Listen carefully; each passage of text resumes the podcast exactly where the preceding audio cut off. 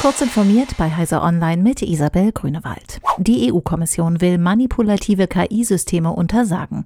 Sie schlägt einen grundsätzlichen Bann biometrischer Echtzeit-Fernidentifizierung im öffentlichen Raum vor. Ein solcher bezöge sich etwa auf Videoüberwachung mit automatisierter Gesichtserkennung, wie ihn die Bundespolizei am Berliner Bahnhof Südkreuz getestet hat. Biometrische Echtzeitidentifizierung könne ein Gefühl der ständigen Überwachung hervorrufen und Bürger etwa davon abbringen, ihr Recht auf Versammlungsfreiheit auszuüben. Trotzdem sieht die Behörde Ausnahmen für die Strafverfolgung vor, die eng abgesteckt, begrenzt und strikt definiert seien. Beratung und erweiterte Dienstleistungen werden in den Reisebüros von TUI demnächst kostenpflichtig.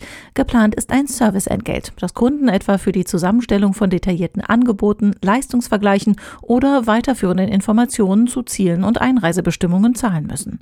Damit wolle man einerseits ein Signal dafür setzen, dass umfangreiche Beratung ihren Preis habe, heißt es aus dem Unternehmen. Zum anderen solle das Konzept solche Kunden anlocken, die weiterhin Wert auf eine persönlich betreute Vorbereitung und Absicherung ihrer Reise legen.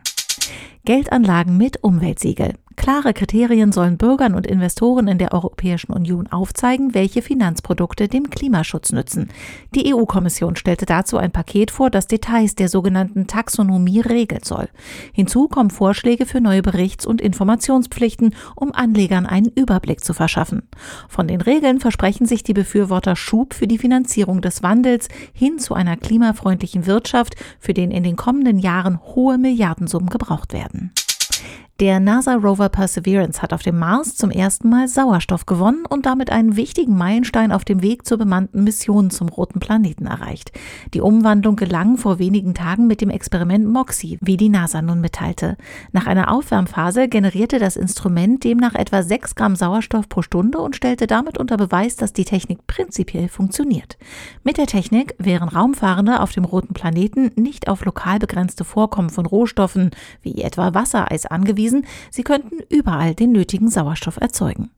Diese und weitere aktuelle Nachrichten finden Sie ausführlich auf heise.de. Werbung. Kennst du die BDBOS? Wir machen digitale Kommunikation technisch möglich. Für Regierung, Verwaltung und Einsatzkräfte in ganz Deutschland. Und wir brauchen dich. Hast du Lust im Bereich der IT- und Netzwerkinfrastruktur zu arbeiten? Bei uns stimmt das Gehalt und die Work-Life-Balance. Komm zur BDBOS www.bdbos.de